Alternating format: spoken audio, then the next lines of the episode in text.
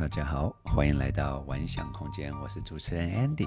让我们以玩乐的心情、不同的想法，在这个空间大玩特玩，玩健康、玩态度、玩自我成长。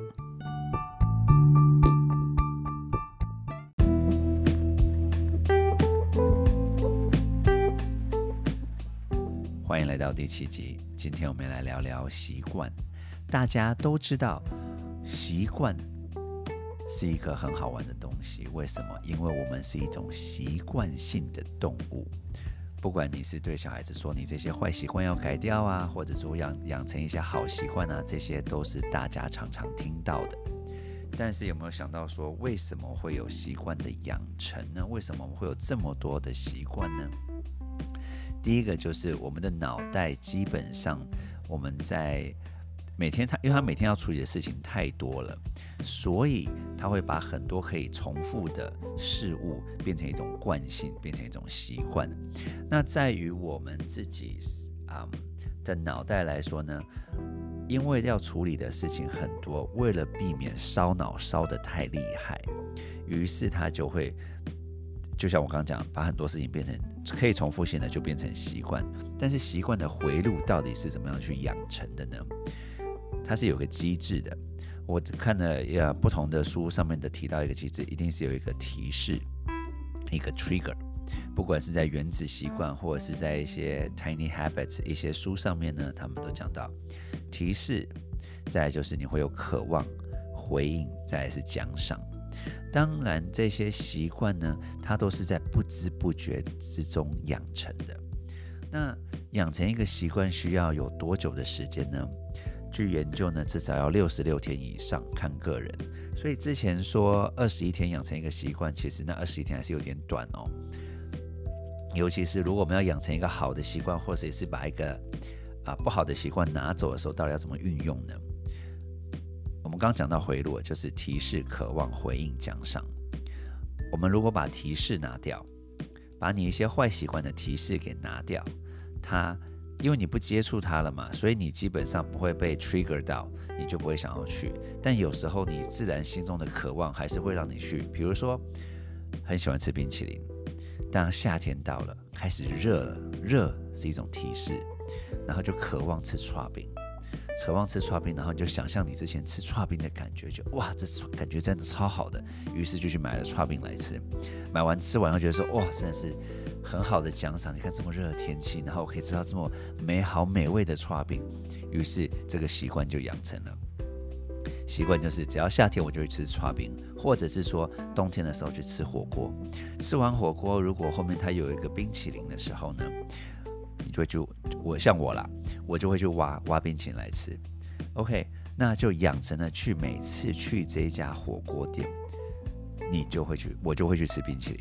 OK，我就会吃吃那边的冰淇淋。那我要如何不去吃他的冰淇淋呢？就是不要去这家火锅店吃，因为有习惯的回路已经养成了。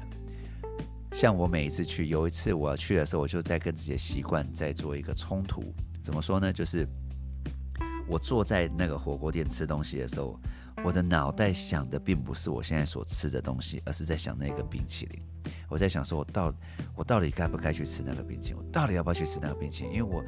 我现在不想，我现在想要啊、lose weight，我现在想要减肥的时候，说我不能吃这个冰淇淋，但是因为习惯已经养成了，于是就一直脑袋就是会觉得说，我吃完这个火锅之后，怎么好像少了一个东西？因为习惯养成，就是吃完火锅之后呢，就会去吃一颗一球冰淇淋。于是这个习惯要去改变的时候，到底要怎么改变呢？就像我刚刚讲的，我就不要再回去那个火锅店了。它因为它是一个提示嘛，我只要坐下来，坐在那个位置上，我看我已经很习惯了，走进来就做什么事情，那我就把这个啊、提示给拿掉。那养成一个好习惯到底要怎么养成呢？养成好习惯的时候，并不能有太大的压力。就像想要减肥、想要瘦身的人，突然做了决定，好，我明天去啊，没有在运动的人，我明天去跑个十公里，因为我要减肥。于是他跑了。可能两公里就觉得好累，我就回来了。但是隔天，他的身体就开始出现反应了，酸呢，痛就出现了。他说：“哦，我干嘛要做这件事情？因为你的提示，你的渴望是啊、渴望是要变瘦，回应就是好，我要去做啊运动，做完运动后你并没有奖赏，你反而得到是痛苦，因为你的痛苦就是、哦，为什么我做这件事情这么的难过？于是你就不会再去做了。尤其是我们我们的脑袋。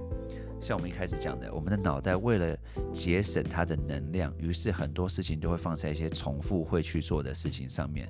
那如果这件事情带给你很大的压力，或带给你很大的痛苦，它的生存机制就会跑出来说：“那我们不要去做这件事情。”于是呢，你这个习惯就很难去养成。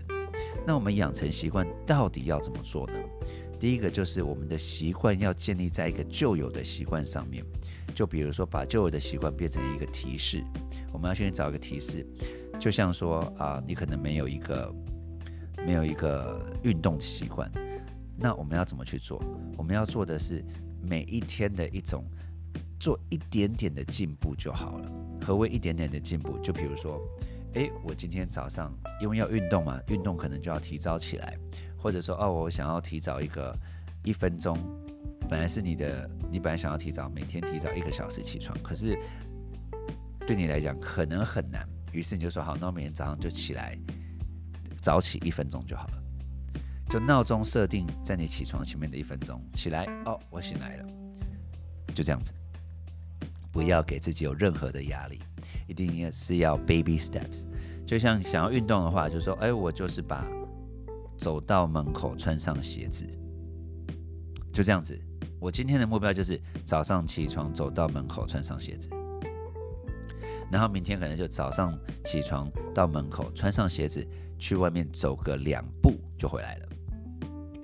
不要太多哦，不要给自己太大的压力，而是要在无压力之中完成。那我们刚刚讲到习惯的回路，一定要有一个奖赏。这样子的话，你可能就要给自己一个，不管是任何的奖赏，你可以说是一个 yes，或者是你照一张照片发到 FB，或者是这些小小的一些奖赏呢，都会嗯促使你有再继续的动力。因为当我们在做一件每一件事情的时候，有一个奖赏的时候，这奖赏可以是啊别人对自己，别人对你说，哎，你做的很棒，或者是自己对自己说说，我做的很棒。比如说你只要穿上鞋子，哎，我今天做到了，太棒了。这样子的话呢，你就会给自己一个。很好的能量，然后再来就是一个很，因为奖赏会让我们会有动力，这种奖赏呢会刺激到我们的 dopamine，那这个 dopamine 刺激到的时候，我们就会想要再去做。每一种坏习惯都有它的存在的意义，每一种坏习惯它能够带给。带给来的是可能性，它因为它有奖赏嘛，所以它都有有一个正面的意图存在。所以如果你要把一个坏习惯改掉，你要知道这坏习惯后面的正面的意图是什么。那我们是把这个正面的意图换到别的一个好习惯上面，让它带给我们同样的一个意义、同样的一个意图跟同样一个奖赏。这样子的时候，我们就会把一个这种习惯给改掉。就好比，啊、嗯。怎么说啊？我在教小朋友的时候，他们就很多时候他们的习惯就是在写英文的时候，第一个字不大写，然后就会讲说没关系啊，我只要考试的时候再回来改就好了。可是当习惯没有养成的时候，考试回来也看不到大写在哪里，也看不到哪里需要写大写。这是发生在很多的一些学生的问题上面，是一个蛮好玩的事情。于是这些习惯呢，养成后。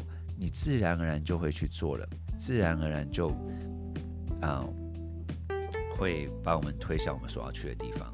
尤其在很多很多成功的人士上面身上呢，他们都说，真正让我们成功的地方，并不是啊、我们是有多有的 motivation，而是我们把这些良好的习惯养成之后，你就会有更好的生活品质，你就会达到你所要求的目标。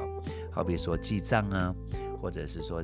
啊、财务管理啊，当我们没有一个好的习惯去记账、会去反思的时候呢，我们基本上有时候会不知道我们要做什么。尤其是啊、最近疫情的关系，在美国有很多的学生都在家里自己啊、线上读书。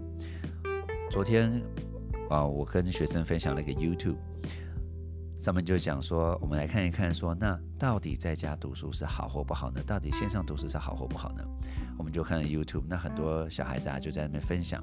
有一个小孩很好玩，他就说，一开始我觉得很好玩，但是呢，我现在很怀念学校，我很怀念我们拥有之前的惯性，坐在我同样的位置上上同样的课。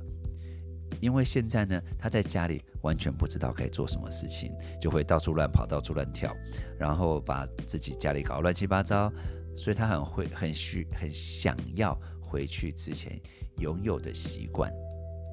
OK，那很多家长也说啊。原来的 homeschooling 就在家里自我教书教小朋友的时候呢，其实也是需要有一个 schedule 下来的，就是有需要几点做什么事，完全把这个 schedule 写下来以后呢，养成的习惯是非常重要的。不然的话，在做很多其他事情的时候，会完全的乱掉。因为 不好意思哦，因为。当你没有一个，第一个你没有把 schedule 列出来的时候，你的习惯就很难去养成。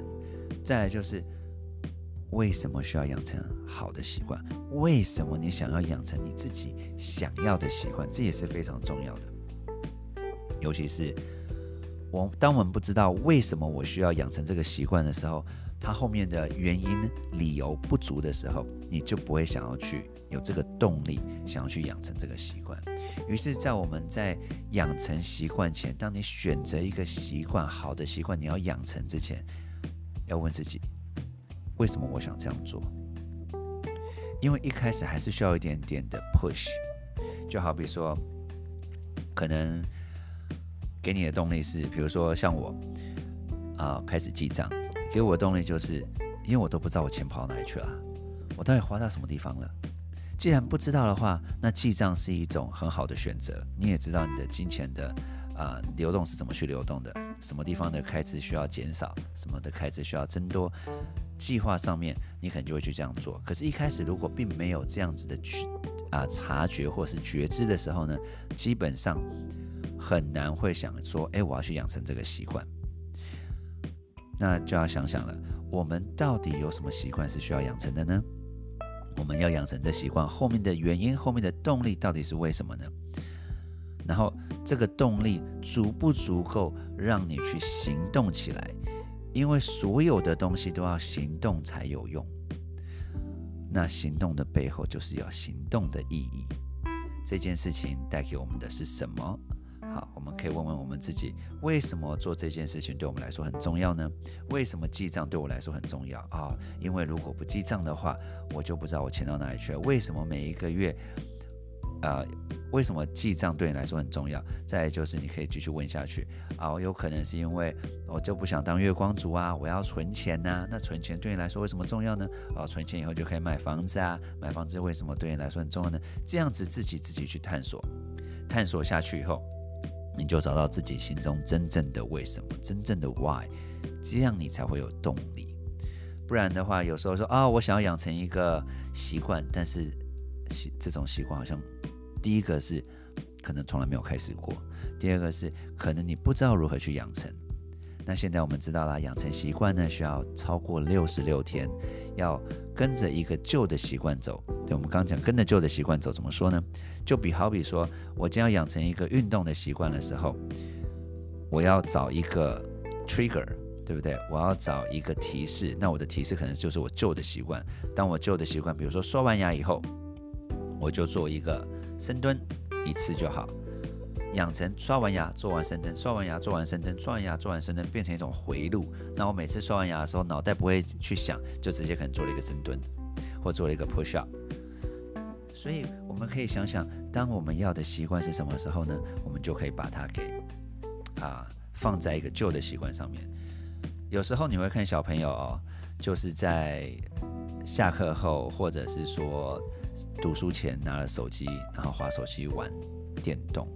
那这个习惯马上就会养成了哦，或者是说他只要上餐桌就会开始啊、家长为了小孩子不要吵，上餐桌就给他看手机，上餐桌看手机，上餐桌看手机。于是对于小孩子来讲，这就是一种习惯，餐桌就变成一个 anchor，就变成一个提示了。我只要上了餐桌，我就有手机可以看，而并不是上了餐桌吃饭哦。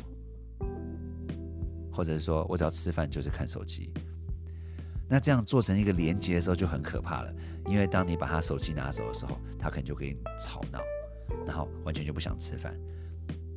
所以当我们在做，尤其是小朋友的时候，他对于习惯又是更啊接受的更快的。所以当我们在做任何的决定之前，要想这个要是这是一个我们想要给的习惯吗？这是一个我们所想要的习惯吗？因为当我们在没有察觉的时候，不好的习惯就是很容易、很容易养成的。好，那我们今天就分享到这里喽，拜拜。这一集就到此结束啦。如果喜欢的话，就请订阅哦。如果对于里面的资讯有兴趣，想多加了解，可以跟我联络，或者加我的 IG Health Coach Andy。OK，Goodbye。